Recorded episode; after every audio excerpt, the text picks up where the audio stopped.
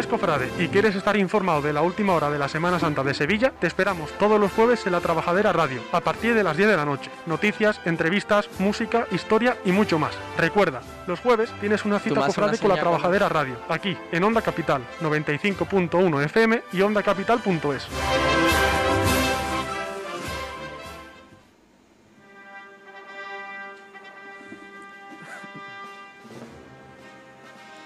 Son las 22.00 horas de la noche, muy buenas noches.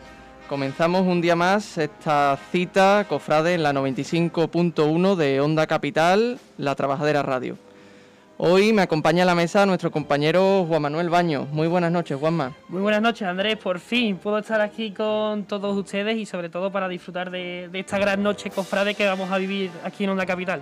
Además, tenía yo ganas de tenerte aquí a mi lado. También contamos con nuestros incondicionales compañeros eh, Alejandro Patón, muy buenas noches. Buenas noches, Andrés. Y en la mesa, nuestro querido compañero Alejandro Núñez, muy buenas noches también. Muy buenas noches, compañero. Pues aquí estamos, la trabajadera, una noche más de, jueves, con mucho viento.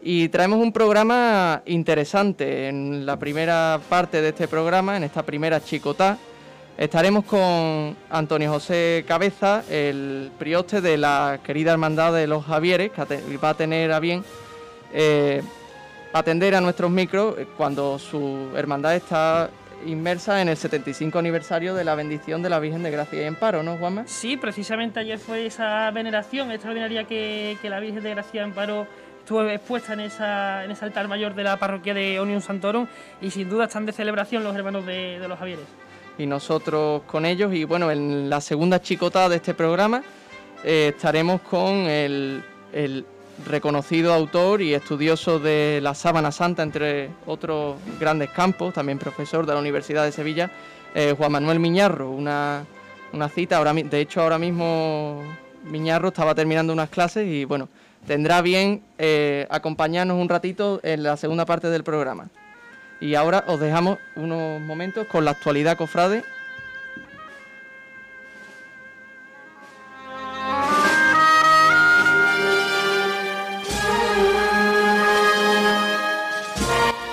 Noticias.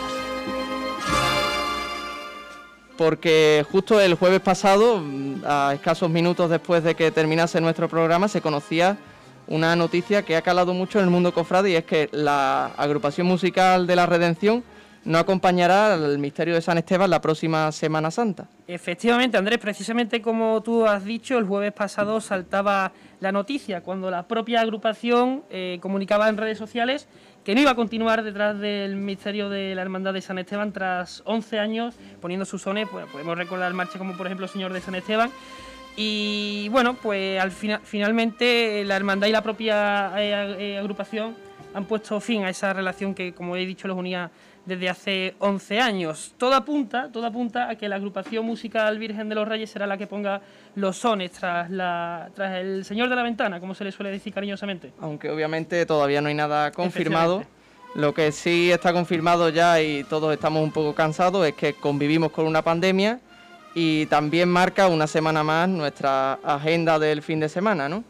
Exactamente, de hecho, eh, el Carmen, la Hermandad del Carmen, ha aplazado ese quinario que se le iba a realizar a nuestro Padre Jesús de la Paz, un quinario que estaba previsto que se realizara entre los días 26 y 30 de enero y, el, y el, esa función principal el día 31 por ahora la hermandad no sabe realmente cuándo va a poder celebrar el acto. Repetimos, se ha aplazado. Esto viene también con un decreto que ha, emitido el arzobispado. Mm, más o menos eh, se vuelve en, la celebración de los cultos a la situación que vivimos los cofrades y los cristianos al fin y al cabo en el mes de marzo con esos aforos muy limitados y los temas de higiene a la hora de dar la paz eh, con el gesto que eran cosas que ya estamos automatizando en, nuestras misas diarias, pero bueno, que se actualizan según estén más duras las restricciones o no. pero también en el mundo cofrade se han vivido otros aplazamientos y otras suspensiones, ¿no? Bueno, tenemos que hablar eh, de esa, desgraciadamente, no nos gustaría contar esto, pero tenemos que hablar de esa suspensión de la Hermandad de San Esteban con ese tradicional pregón del costalero que celebraba cada mes de cuaresma, ¿no, Andrés? Y que desde el año 81 no había sido eh, suspendido y ha tenido que venir una pandemia mundial, como, como bien sabemos que también ha supuesto la, suspensión de la veneración a María Santísima de la Paz, ¿no? Exactamente, tendría que estar, tendría que haberse realizado entre los días 23 y 24 de febrero, perdón, de enero, coincidiendo con esa festividad de, María Santísima de la Paz, ese, domingo 24 de, de enero. Eh, bueno, se ha suspendido la veneración, pero sigue de momento en pie esa solemne función que la cofradía del Domingo de Ramos tiene que realizar a la una de la tarde, precisamente a la hora que sale la cofradía, en la parroquia de San Sebastián. También tenemos que hablar, no de suspensión, pero sí que la Esperanza de Triana en este caso va a realizar sus cultos en la capilla de los marineros. Estábamos acostumbrados a que cada año las imágenes se trasladaran a la Real Parroquia de Santa Ana, la Catedral de Triana, como lo suelen decir los, los propios trianeros. Y bueno, ese quinario y ese septenario en honor al Santísimo Cristo de las Tres Caídas y a la Virgen de la Esperanza, respectivamente, se realizarán finalmente, como digo, en la capilla de los marineros ese un cambio significativo, cuanto menos, ese traslado era muy muy esperado en Cuaresma de, que Triana y Sevilla también se echaban la calle con el Santísimo Cristo de las Tres Caídas.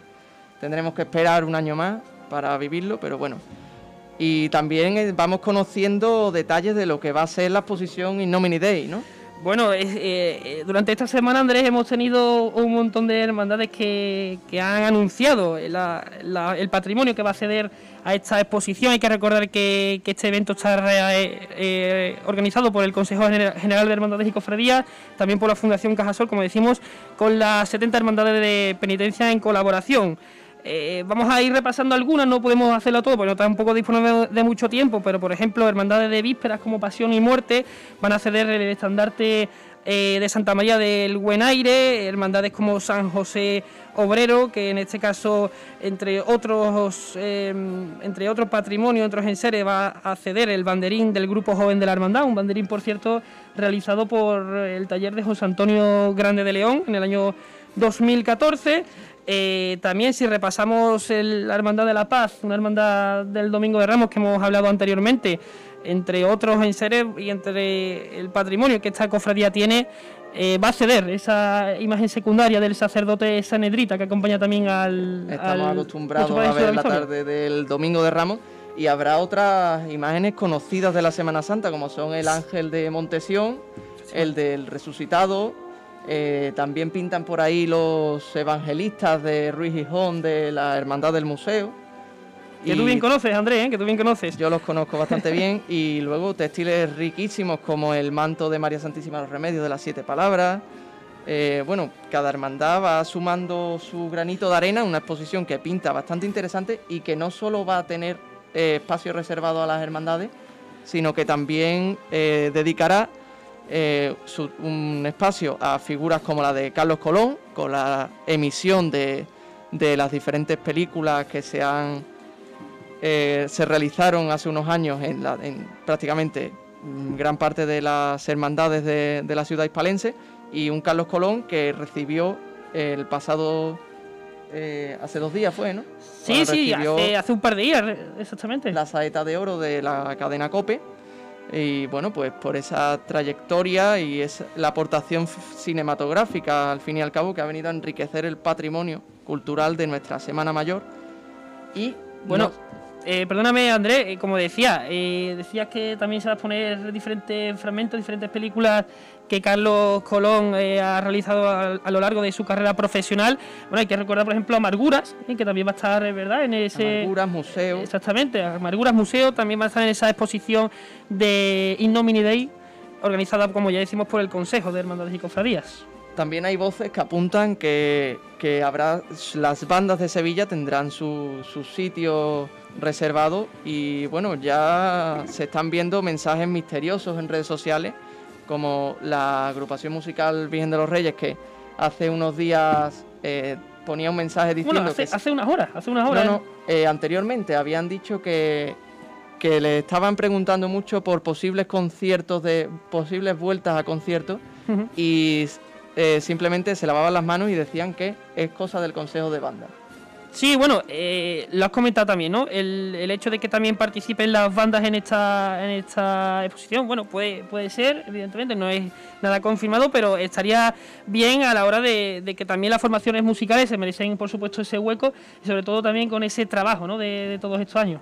Bueno, y como ya decimos, In Nomine Dei pinta muy bien. eh, no sé si será el lo suficiente como para suplantar lo que, lo que es la Semana Santa que todos conocemos, pero bien que los sevillanos lo acogeremos y, y para que no pierdan detalle pueden seguir en la web de la trabajadera eh, a medida que las diferentes hermandades van confirmando las piezas que acudirán a esta cita.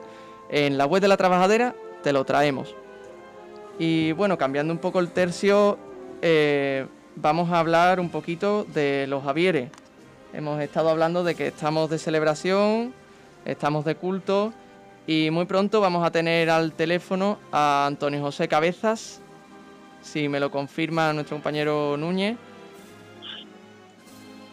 Antonio José Cabezas, muy buenas noches. Hola, buenas noches. Eh, Bueno, sí, dime. Lo primero, felicitar a la hermandad por, por, por la fecha, el 75 aniversario de, de la bendición de María Santísima de Gracia y Amparo. ¿Cómo, Pues, cómo está la situación? ¿Cómo estáis? Bueno, para dar muchísimas gracias por invitarme al programa y sobre todo por acordaros de, la hermandad de los Javieres y, guardarle este huequecito en vuestro programa. Y, bueno, con respecto a la, la extraordinaria, pues la verdad que la hermandad con mucho mimo y mucho cariño le ha, le ha dedicado esta, la jornada de ayer Y bueno, como hemos hecho los medios, que he visto que, que antes lo habéis subido en vuestros medios de comunicación, que a partir de hoy estará en, a los pies de la capilla y estará las próximas semanas. Eh, bueno, sí.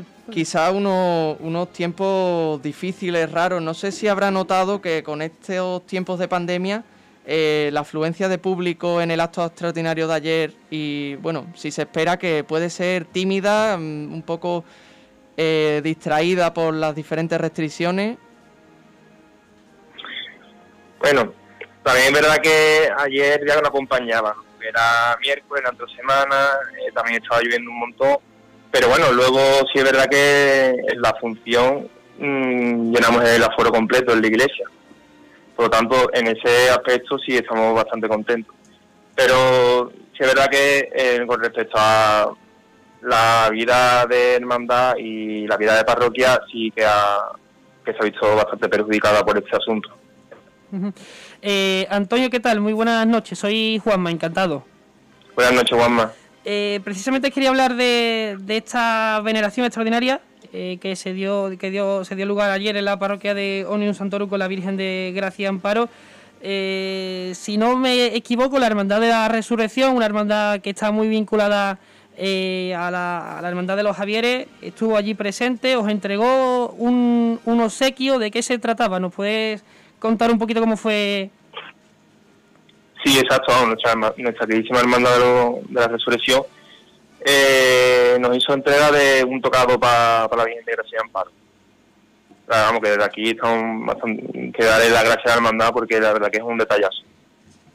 Bueno, y eso, ese 75 aniversario, ¿cómo se presenta en, en la Hermandad de los Javieres? ¿Cómo se presenta por Onum Santorum? Pues la verdad que con mucha ilusión. Eh, y bueno, lo que hemos planeado, porque claro, con esta, el año como está, pues muchas, muchísimas limitaciones. Pero bueno, de momento hemos presentado un logo, como ya sabréis. eh, hemos anunciado también la presentación de, un cartel. Anoche, eh, anoche tuvimos la función y luego la veneración de, durante todo el día. Como os comentado anteriormente, a partir de hoy tenemos a la Virgen eh, a los pies de la capilla, que estará la próxima semana. Y para este año también tendríamos el estreno de La Gloria del Pecho de Palio, que claro, como la de Semana Santa, pues no va a poder ser un estreno en la calle, pero bueno, eh, este año va, va a estar. Luego también ha habido un grupo de hermanos que le han regalado una, una toca, que fue la que, un tocado que fue el, que estrenó eh, la jornada de ayer y bueno, una serie de, de actos que ya en breve iremos comunicando. ¿Y hasta qué fecha exacta estará la Santísima Virgen en veneración? Pues mira, no una fecha exacta porque dependemos de la vida parroquial, ¿sabes? Porque nosotros en la capilla eh, está la, la pila bautismal. Entonces, claro, si de aquí a mañana, que no, de momento no, eh, hay un bautizo tal, pues claro, tendríamos que retirar el, lo- el altar que tenemos. Una veneración, Antonio, que ya incluso se, se anunció el- en el año 2020 con esta tercera ola de la, de la pandemia. ¿Habéis temido de que se finalmente se, se hubiera podido, podido suspender? Sí. Desde la semana pasada había gran incertidumbre en la hermandad para ver cómo se va a afrontar con las medidas, con las restricciones que había. Es verdad que, gracias a Dios, se mantuvo el toque de queda a las 10 y adelantando un poco la, la, la misa hemos podido salvar la jornada, pero sí es verdad que ha habido bastante incertidumbre de ver cómo se podía afrontar el día de ayer con las restricciones. También es verdad que con el tema de las restricciones sí hemos estado bastante perjudicados los equipos de, de porque claro, a la hora de montar con el toque de queda y luego que también tienes que mantener la, la vida de parroquia y no puedes cancelar ninguna misa ni nada, pues nos hemos visto bastante perjudicados. Precisamente quería comentarle, comentarte eso, ¿no? Eh, Sobre el propio montaje que la corporación, el, equipo de Priostía habéis realizado. Eh, con estas nuevas restricciones que la semana pasada el presidente de la Junta de Andalucía, Juanma Moreno, anunció, ¿no? Eh, eh, ¿Cómo fue realmente? Porque me imagino que tuvisteis también que, que reorganizarlo sobre la marcha, ¿no? Claro, nosotros desde, desde septiembre, que llevamos teniendo culto, primero fue en octubre eh, el Ciudad a- de la Virgen, luego el besamano, la función de San Francisco Javier y luego ayer la función extraordinaria. Nosotros no hemos estado limitados a la hora de, de planear los altares, es decir, no hemos tenido ningún tipo de limitación de, por parte de la hermandad ni por parte de la parroquia que nos dijera, pues mira, esto hasta aquí no podía ser o tenía que ser por aquí, sino las limitaciones las hemos tenido a la hora de ejecutarlo. Bien porque hemos tenido el toque de queda y hemos tenido que montar mediodía. Eh, claro, si tú vas a montar mediodía, ya hay un gran grupo de hermanos que no te pueden ayudar, bien porque trabajan, bien porque estudian. Entonces, ahí sí es donde nos hemos visto limitados la, el equipo de prioridad, hablo desde el punto de vista de la hermandad de los Javieres. Pero con el cariño y el acompañamiento de, de los hermanos lo hemos sacado para adelante y yo desde mi punto de vista pienso que no se ha visto perjudicada al final la, la hermandad. Y Antonio José, eh, Sí. si la priostía es un trabajo laborioso en un año normal, en tiempos de COVID mm, se le suma carga, ¿no? Se le suma Sí, mu- muchísimo las más, medidas de muchísimo más. higiene y demás. Claro. Y ya no solo, hombre, obviamente, ¿no? Cuidándola, siempre hemos cuidado las medidas de seguridad y, pero claro, mm, en tiempos de COVID pues te faltan más, porque ya en una priostía, en vez de tener que entrar, como entraban antes, muchísimos hermanos, 10, 12, 20, pues ahora hemos estado los dos priostes solos o con algunos dos o tres que se venían de vez en cuando, entonces claro, pues le tiene que dedicar más horas porque hay menos menos gente y es totalmente comprensible, claro. Eh, me gustaría detenerme en ese logotipo de- del 75 aniversario, Antonio, porque bueno, eh, su autor, Juanma, Juanma Sánchez, afirmó que tenía que dar con, con- con un logotipo moderno, algo que se saliera de las estéticas barrocas. Yo te quería preguntar que cómo ha caído en, en la, cómo ha caído la obra en la, en la Hermandad de los Javieres y sobre todo también cómo crees que ha caído a modo personal, por supuesto, la, la obra en cuanto a impresiones de los propios cofrades sevillanos. Mira, yo desde, desde el punto de vista de hermandad, si te puedo opinar, desde sevillano, no lo sé porque no sé qué es lo que ha opinado lo- los cofrades de Sevilla, pero bueno, desde la hermandad de los Javieres se ha cogido con, se ha cogido muy bien. La hermandad de los Javieres siempre ha apostado por, por ir un paso más adelante, siempre ir un poquito así evolucionando y tal, y desde el primer momento se, se buscaba esa línea, ¿no? Algo que saliera ya de, de, lo típico y algo más, siempre buscando la, una línea más moderna. Y ese ha sido el resultado. Vamos, de hecho, también eh, la, la, que, la cartelera, la, que va a dibujar el cartel el aniversario, también es una artista que siempre va por una línea más moderna y tal. Y Prioste, ¿cómo, ¿cómo se lleva la relación dentro de, la parroquia? Supongo que muy bien, pero en estos tiempos de COVID, ¿no habéis trabajado junto a las hermandades, que tanto las de Gloria como las de Penitencia que residís allí? Pues mira, la verdad que la relación que tenemos las tres hermandades es bastante buena. Además nosotros por esta fecha en años normales hacemos una, una reunión para coordinarlo las tres hermandades y, si no, cuando pues, estamos todo el tiempo hablando, estamos totalmente en contacto. Eh, ahora en tiempos de COVID no, no me coincide en ningún momento montando, pero de años normales sí se coincide en cuaresma, mientras se está montando los pasos, pero vamos, la relación es bastante buena. Hablando precisamente de, relaciones, bueno, eh, todos conocemos, eh, todas las hermandades de, de Sevilla tienen una fantástica eh, juventud, eh, eh, también por supuesto el grupo de Priostía. Yo te quería preguntar cómo es esa relación entre, entre los jóvenes de los Javieres y el grupo de Priostía, porque me imagino que en muchos momentos la propia Priostía echa manos de, los jóvenes, ¿no? De la hermandad, ¿no?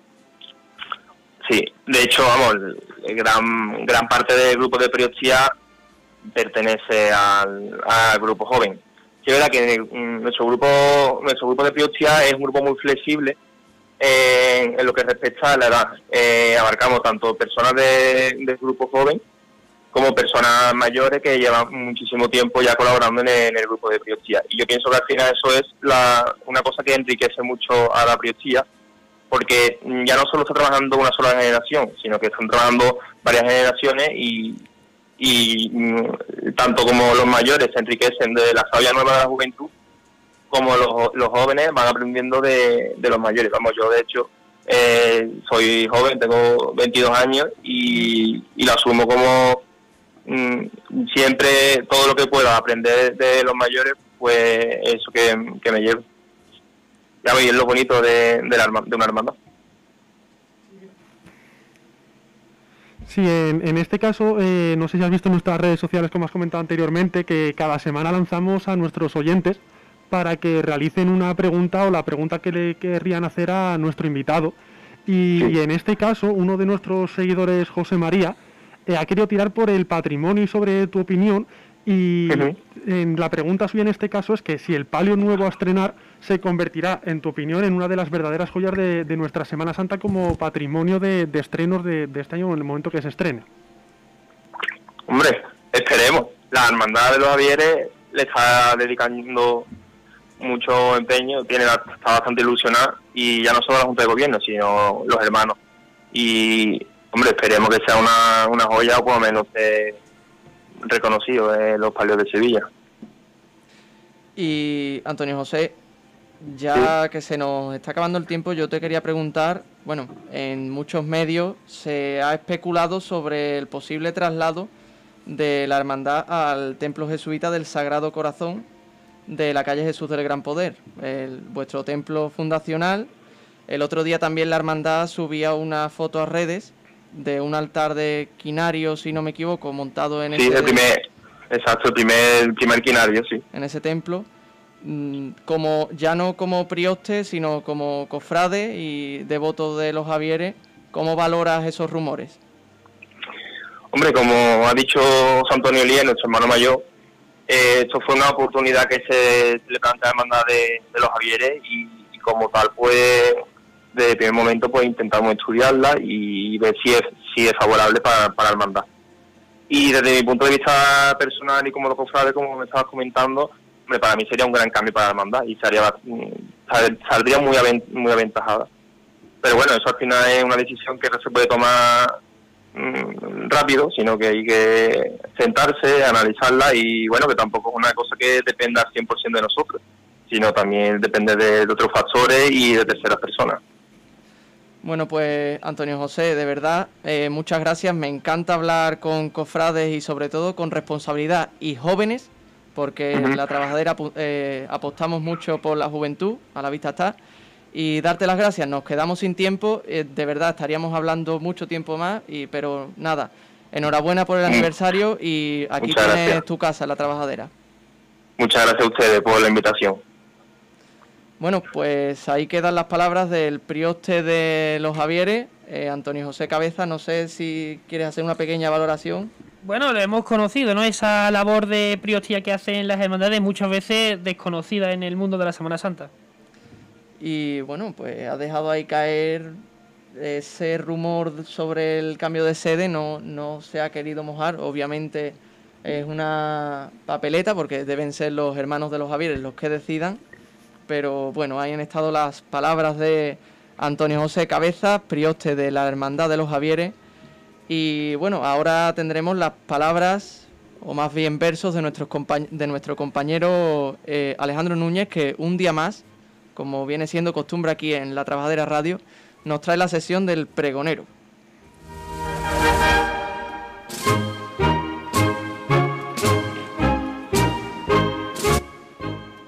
El pregonero.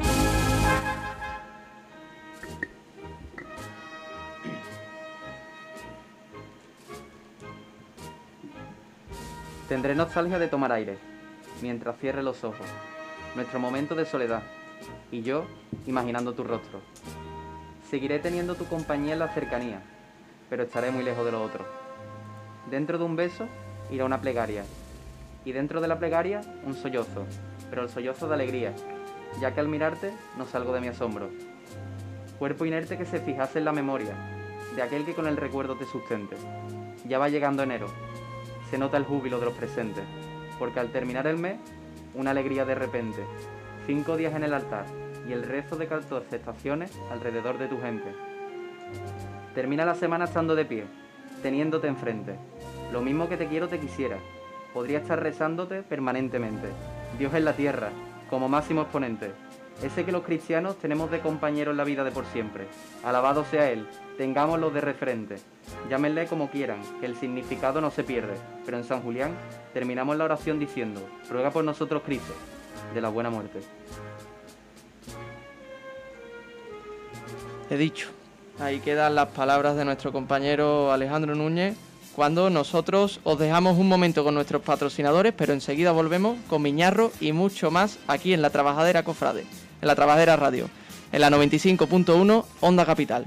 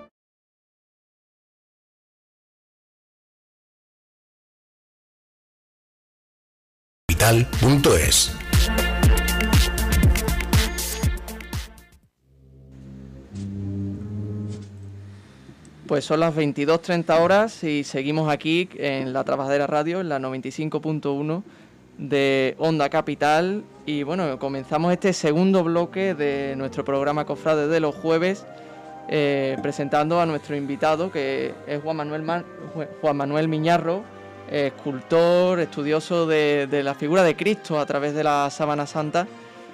Y creo que lo tenemos ya al teléfono.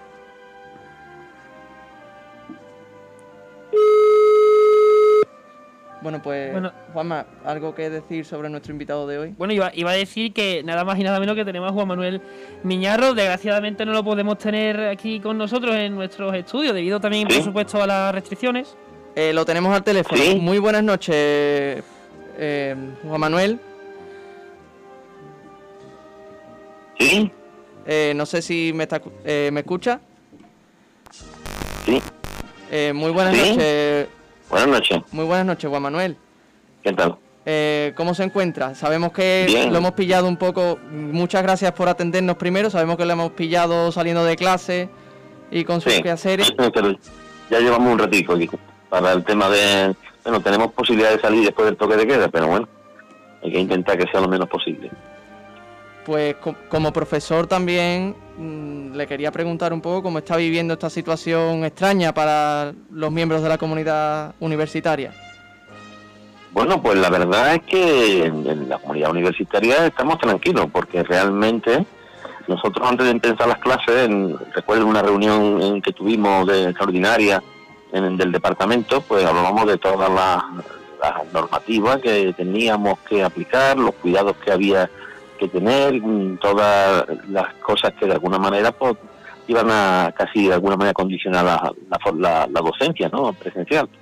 Y bueno, y, yo tenía cierto pesimismo y yo creo que lo compartía conmigo, lo compartían muchos compañeros del departamento, pero las clases empezaron, estamos terminando el primer cuatrimestre y, y no hemos tenido prácticamente caso. En mi grupo son dos grupos, en total son casi unos 50 alumnos y no he tenido ningún solo caso. Eso que quiere decir que donde estamos trabajando y estamos trabajando, y no te creas que el tema de la distancia de seguridad, eso de metro y medio, yo a metro y medio de un alumno no puedo corregir una escultura. Entonces al final lo importante no es ni siquiera el metro y medio, lo importante es los contactos, que no sean contactos, es decir, el tema de, las herramientas, limpiar las herramientas individuales, las que se cojan comunes, limpiarlas y las mascarillas, sobre todo las mascarillas. Estando con mascarillas no hay problema, aquí el problema está en, en los bares, en las terrazas, donde nos quitamos las mascarillas, ahí es donde están los problemas. ¿Qué tal, Juan Manuel? Bienvenido, muchas gracias por estar aquí. Soy su tocayo, soy Juanma, encantado de saludarle. ¿Qué tal, Juanma? Encantado. Eh, precisamente haciendo referencia al, bueno, a las universidades, a las clases presenciales, usted a principio de curso, allá por el mes de septiembre, decía en una entrevista que cómo iba a enseñar a, alumnos a, tallar por una videoconferencia. También, a su vez, decía usted que incluso los alumnos se encontraban desesperados desanimados? ¿Cómo está ahora mismo? Me imagino que la situación ha, mejorado, ¿no? En, ese sentido para los alumnos, ¿no? Ha mejorado muchísimo y además hay una cosa, el rendimiento ha aumentado una barbaridad. Como se empezó con miedo, cada día que iba pasando teníamos miedo de que a lo mejor nos pudieran cortar y se iban emocionando conforme íbamos entrando en el trabajo, implicándonos en los, en los procesos de, de las materias, de las prácticas que teníamos que hacer durante el cuatrimestre un cuatrimestre que es muy corto, hablamos de cuatrimestre no, y no, no son cuatro meses, son 32 días de clase lo que tenemos. Entonces, bueno, ¿qué ha pasado? Que el rendimiento ha sido muy grande, porque se ha trabajado con intensidad pensando que a lo mejor no teníamos la semana que viene, o que no teníamos la siguiente. Entonces ha sido estupendo, porque la verdad, ese desánimo fue decreciendo en la medida en que íbamos viendo que íbamos cumpliendo objetivos y que al final no nos iban a mandar a casa y que al final iban a poder terminar los trabajos que habían empezado con tanta ilusión y se ha llegado a un, a un rendimiento que hacía años que no se conseguía en los grupos que, he tenido concretamente ahora, que son dos grupos, el grupo 1 y el grupo 2 de, la, de restauración, ¿no? Y bueno, la verdad que yo estoy muy satisfecho y ellos también estamos muy contentos porque sabemos que si hacemos las cosas bien, y hacer las cosas bien significa que estando en grupo, ventilación de la clase, Lógicamente eso es muy importante, ventanas abiertas, los sistemas de extracción de aire, la renovación del aire, la limpieza de manos, las mascarillas fundamentalmente. No tanto la distancia de seguridad. Precisamente, mira, es curioso, llevamos dos días haciendo, bueno, dos días, un rato ha sido hoy, otro rato ayer, pero haciendo lágrimas de imágenes, lágrimas de virgen. Para hacer lágrimas de virgen no podemos estar en, a una distancia de seguridad. Es imposible porque entonces nadie vería cómo se hace el hilo, cómo se derrite el hilo, cómo se aplica la llama del soplete utilizando la zona de oxidación y la de reducción. Sería inviable estar a metro y medio, es imposible, y a metro y medio con, con un grupo de veintitantos alumnos, y a mí, y los que les toquen la fila de atrás, que ven. ¿eh?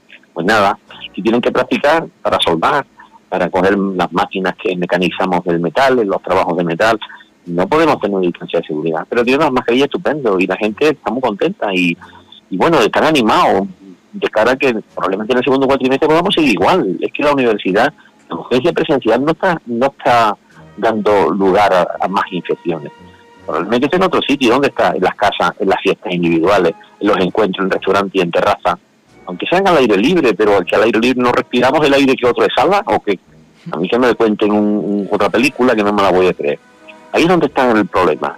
Por mucho que digan los de los hoteleros, que evidentemente a ellos se le están haciendo pagar el pato. Bueno, vamos a ver, es que mire usted, no compare usted en una clase de 20 alumnos con mascarilla a una terraza, aunque tenga un 70% de, de ocupación, sin mascarilla, y alguna gente incluso hablando muy alto, porque como estamos al exterior hay, que, ruido y hay que hablar alto, con lo cual, lógicamente, el factor R, que famoso, pues no disminuye, todo lo contrario, lo que hace es aumentar. Yo estoy muy satisfecho, la verdad, y los alumnos también. Eh, bueno, eh, evidentemente yo, está, está, claro ¿no? que esta pandemia desgraciadamente nos ha afectado a todos de una forma u otra. Hemos hablado de las universidades, me gustaría preguntarle que cómo se encuentra actualmente el sector de la imaginería, por supuesto, como, eh, como profesional de la materia. Bueno, pues el sector de la imaginería y fundamentalmente no, no tanto la imaginería como otro, como otras actividades del arte sacro en general, pues la verdad que se está pagando un poquito la circunstancia en la que estamos viviendo. Es decir, ha habido y debe de haber, y este año probablemente va a ser mucho peor que, que el año que el año que hemos pasado, porque el año 20 todavía pues se enfrentó, eh, se enfrentaba en cada taller con encargos ya realizados con un, con un tiempo anterior, es decir, que, más o menos pues, la agenda podríamos decir que estaba ya completa con antelación al COVID. Ahora, ¿qué es lo que pasa? Que este es el segundo año ya que podemos enfrentarnos a una situación ya donde probablemente no están llegando tantos encargos como llegaban en el año 20. Yo en imaginería en concreto, por mis compañeros, sé que sí tenemos trabajo. Tenemos trabajo, los escultores normalmente tenemos porque los, los encargos así importantes ya estaban en marcha, eso no, no se van a interrumpir. Los misterios, las figuras secundarias y un paso de misterio se van a seguir haciendo. Restauraciones que estuvieran previstas se van a seguir haciendo.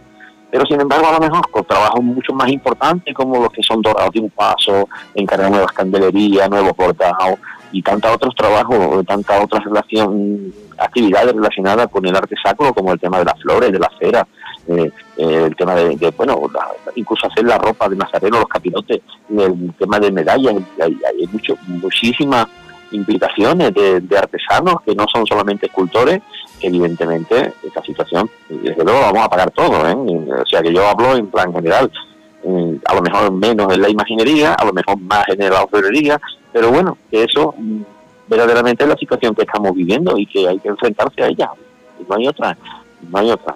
Nos prometen ayudas al sector, gracias a la gran actividad y la gran labor que está haciendo Paco Carrera Iglesia al frente de la, de la asociación y el gremio de, arte sacro y la directiva de dicho gremio que están trabajando exhaustivamente para conseguir apoyos y ayuda el ayuntamiento que también pues nos ha prometido esas ayudas lo del tema de organizar la exposición del gremio en el mes de, de marzo va a ser muy interesante en el ayuntamiento. Todo esto lógicamente va a intentar aliviar un poquito por lo menos mm, que no caiga la que no caiga el ánimo entre esta población de, talleres y de artistas. Evidentemente si no hay Semana Santa y no hay en dos años y puede digamos llegar a un tercero verdaderamente se va a vivir se va a vivir muy malos tiempos para el, arte en general de la de la Semana Santa. Claro, una situación que ya se está notando y Juan Manuel, para nuestros oyentes, eh, la, la, figura de Miñarro se relaciona automáticamente con lo que viene siendo la imagen de Cristo, porque mm, usted, no, bueno, me aventuro a decir usted, ha sentado una manera de esculpir a Dios lo más asemeja a la realidad posible. Hombre, la verdad es que y utilizamos como fuente de inspiración la Sábana Santa y como fuente de datos, no solamente de inspiración, sino de datos, porque de inspiración se ha usado muchas veces. La Sábana Santa ya era famosa en España en tiempo de Felipe II. hay que decirlo porque el mismo, el, mismo Felipe II mandó a hacer mm, copias de las índoles, más de 20 copias en España y para incluso para mandarla a las Indias. Es decir, que ya era conocida y probablemente muchos artistas se pudieron inspirar en ella. Pero una cosa es la inspiración y otra cosa es usar los datos que nos da la síndrome a través de la ciencia.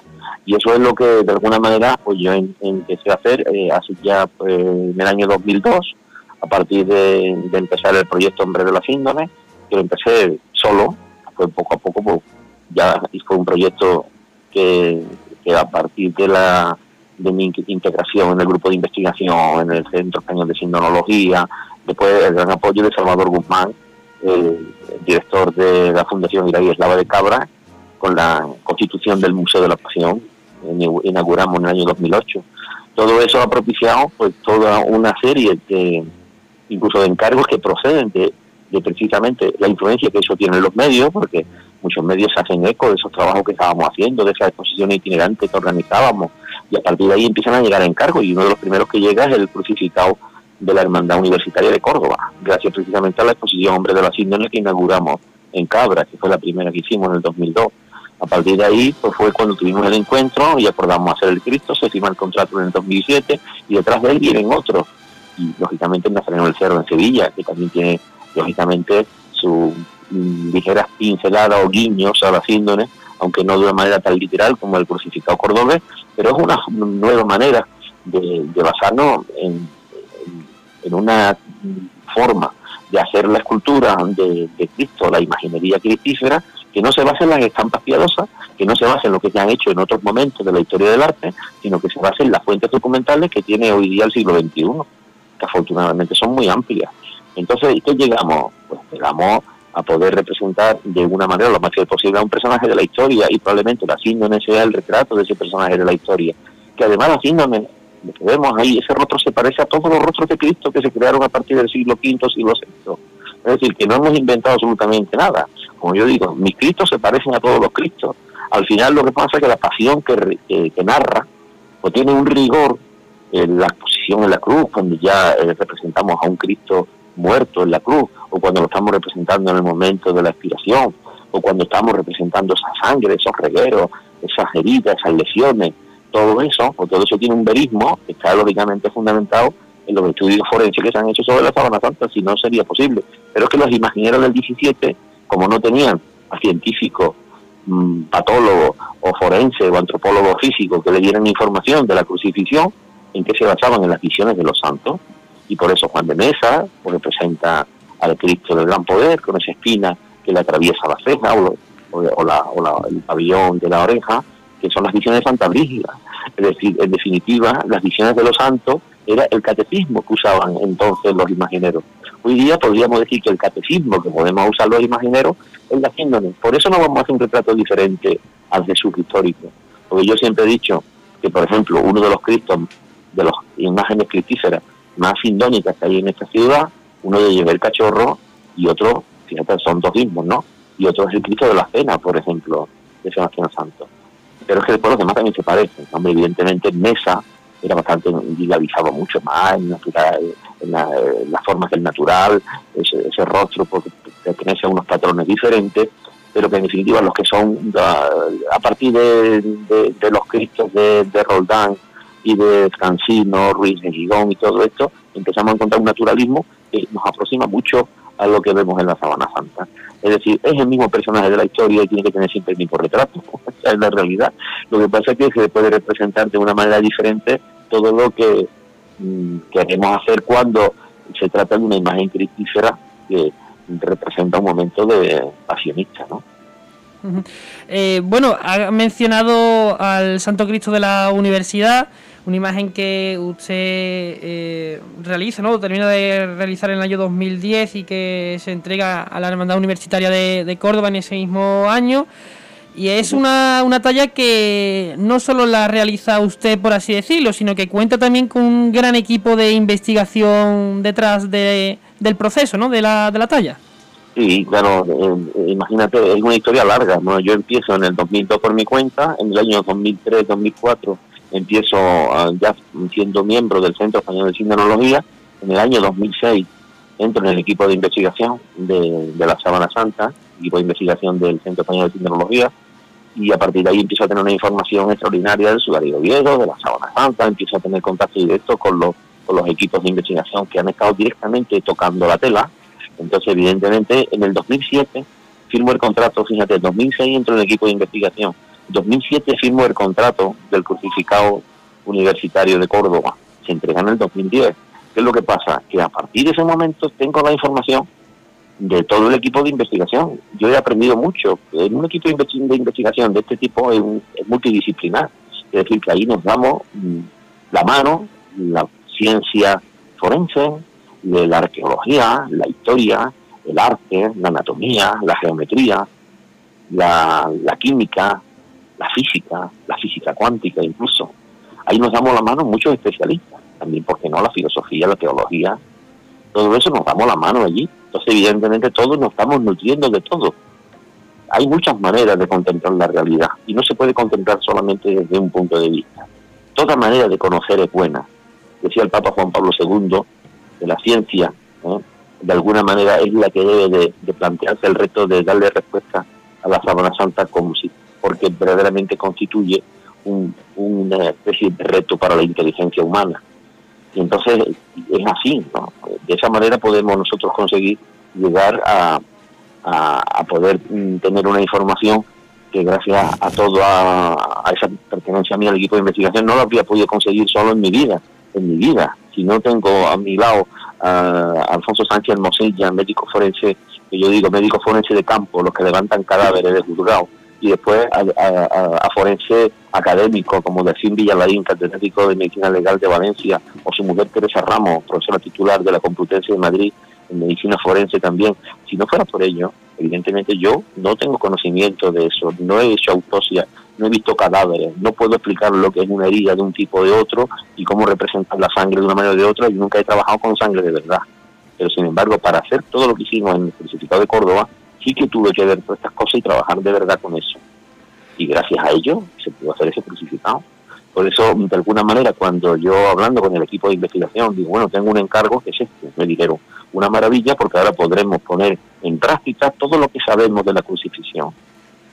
Y, en definitiva, es un trabajo colaborativo. Yo sin ello no habría podido hacer nada. También es cierto que fue agotador porque tuve que ver muchísimas cosas muy muy desagradables, verdaderas historias humanas detrás de ese de, de esas cosas desagradables, porque algunas eran muertes violentas de personas jóvenes. Y hubo que estar un año y medio reuniendo información de, forense para poder hacer esto. Porque evidentemente todo tipo de, de hecho forense o de elemento forense o de modelo forense no servía.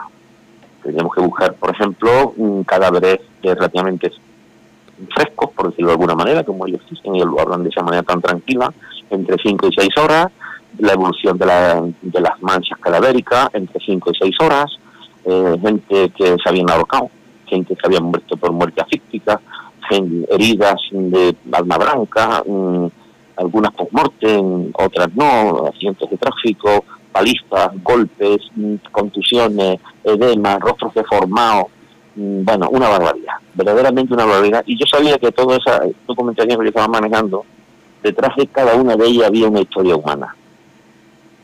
Entonces, claro, eso fue tremendo. Yo cuando acabé el crucificado de Córdoba, sí que dije que nunca más volvería a hacer nada igual y ciertamente no lo he hecho. De hecho, el crucificado que ahora tengo que entregar dentro de poco, que se aplazó lógicamente la entrega el año pasado, lleva ya un año acabado en mi casa, en el taller, el Cristo crucificado de, para la parroquia del Corpus Christi de Miami. Eh, cuando ellos me lo encargan, me encargaban una copia del de Córdoba, le dije que imposible, que yo no hago copia. Usted no tiene modelo, no, yo, yo no tengo modelo, tengo una fábrica. Yo le gusté un Cristo nuevo. Usted quiere que tenga pinceladas o guiños a la síndrome, las tendrá pero no será nunca igual. Ah, ¿no llevará una corona de espina de casco? No. ¿No llevará la flagelación del, del flagum y el, el mapeado de heridas de la síndrome? No. ¿Por qué? Porque no me repito. Evidentemente lo hice una vez, acabé agotado. Y aparte de eso, yo creo que todo artista no puede nunca copiarse a sí mismo. perdería toda la capacidad de tener un comportamiento original.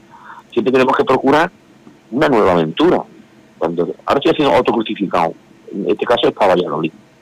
Y evidentemente va a ser un Cristo totalmente dulce en el aspecto de tener poca sangre, de tener pocas heridas. Ahora, mecánicamente hablando, como es un Cristo muerto en cruz, la posición anatómica de la caída del cadáver en la cruz, del cuerpo inerte en la cruz, sí que está basada en la realidad.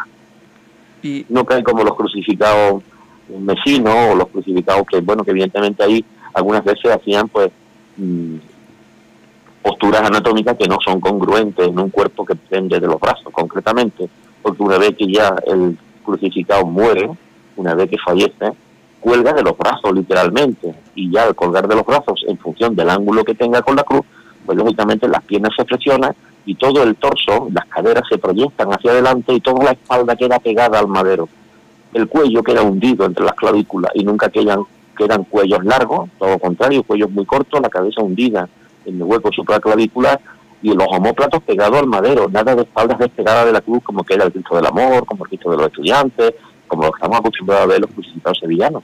El más realista de todo en posición anatómica es el Cristo de Burgos, el Cristo de los Negritos y el Cristo de Veracruz, sobre todo. El Cristo de la Veracruz es el que mejor tiene el mecanismo de posición del, del cuerpo cuando ya el crucificado ha fallecido, cuando ya no hay vida, cuando ya no se apoya en los clavos, cuando ya no se puede elevar para respirar.